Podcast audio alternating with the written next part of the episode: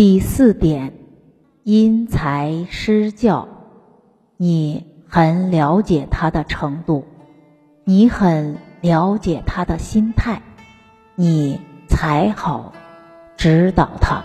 《礼记学记》说：“不临节而师之谓孙”，就是循序渐进法。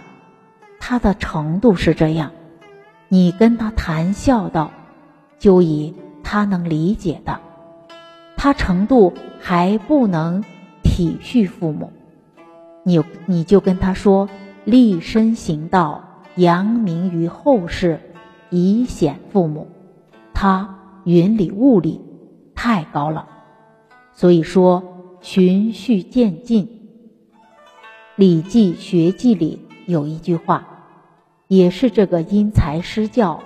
非常好的注解，叫知其心，然后能救其失也。你知道他心态偏颇在哪儿，你才能把他导正。知其心，然后能救其失。教也者，长善而救其失者也。教育最重要的两个纲领：长善、救失。知其心，知道别人的心态哪里不对，可以帮助他。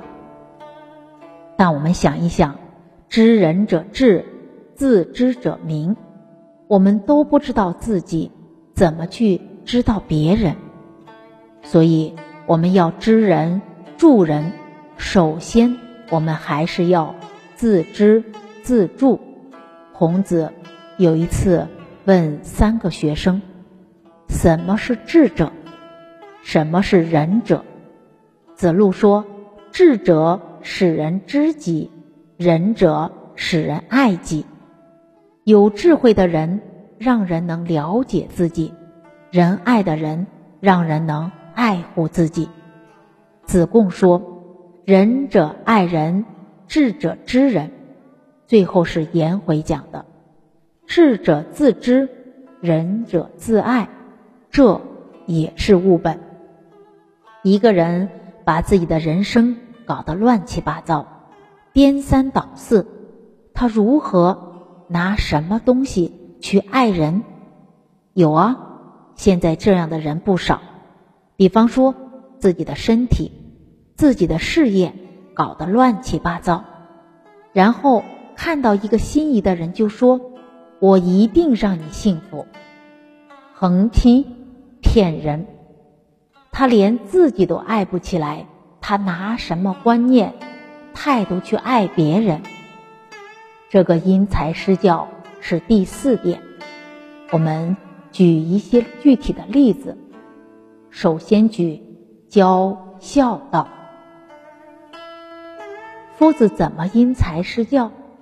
观察每个学生的心态，跟他现在的家庭情况。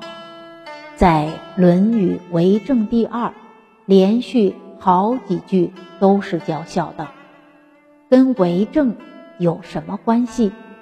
大有关系。《孝经》开篇就告诉我们：先王有至德要道，以顺天下，民用和睦，上下无怨，所以整个国家推展孝道，天下就治了。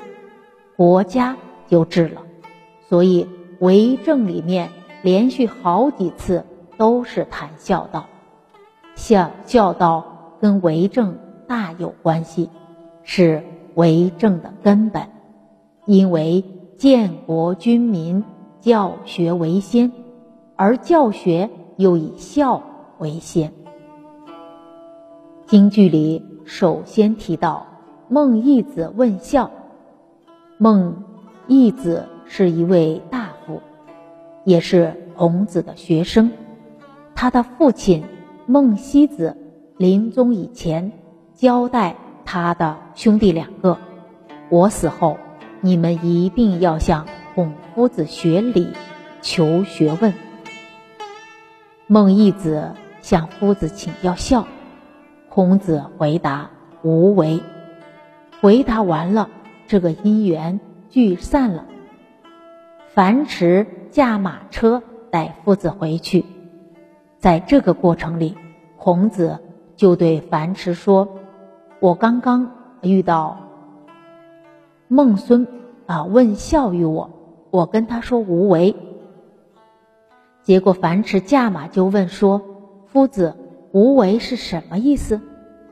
那大家想一想，假如好学，应该不等孔老夫子问吧。”请问大家，我们回到春秋时代，能抱夫子驾车，幸不幸福？幸福吧，可以当面请教问题是吧？可是你看，真正的身边，真正在身边不主动问，还得夫子主动问，这也看到夫子的仁慈，抓住每个因缘，启发他的学生。学生不主动问，毕竟他在身边，问他，第一个意思。坦白讲，父子应该在讲话的时候，看学生的表情就知道有没有听懂。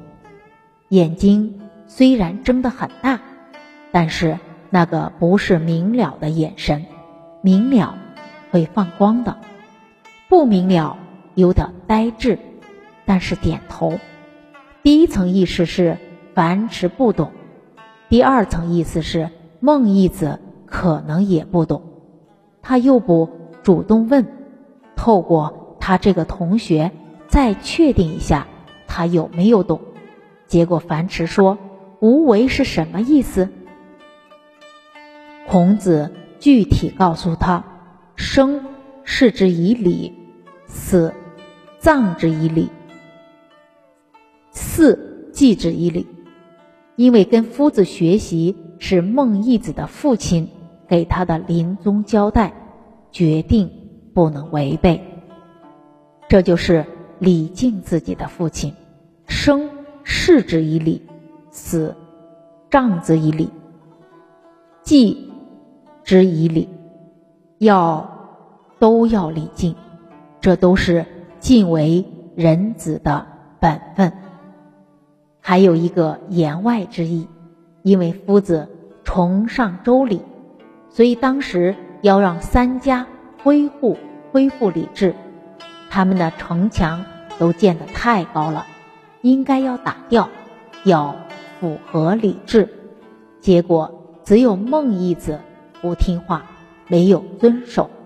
所以夫子这个言外之意，也都是要提醒他们。德行偏颇的地方在哪里？所以在夫子的《弟子传》当中没有孟义子的名字。大家都知道他是夫子的学生，但为什么不列入？古人在处理这些事情很有智慧，他一个动作把实质的东西显现出来。为什么？不是跟夫子几十年教弟子？夫子的话你不遵守，实际上不是弟子。这些做法有没有教育后世？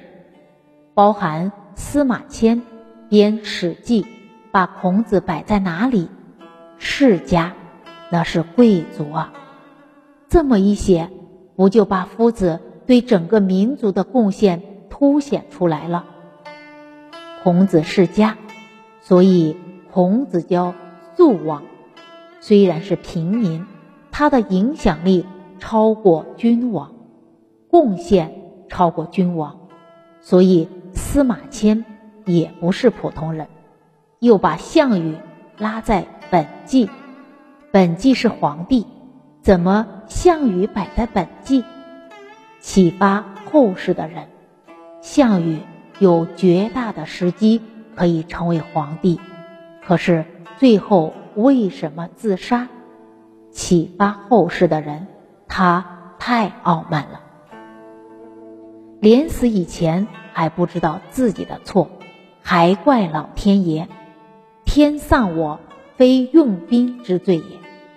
不是我不会打仗，所以这些圣贤人，他们的用意确实都能启发后世。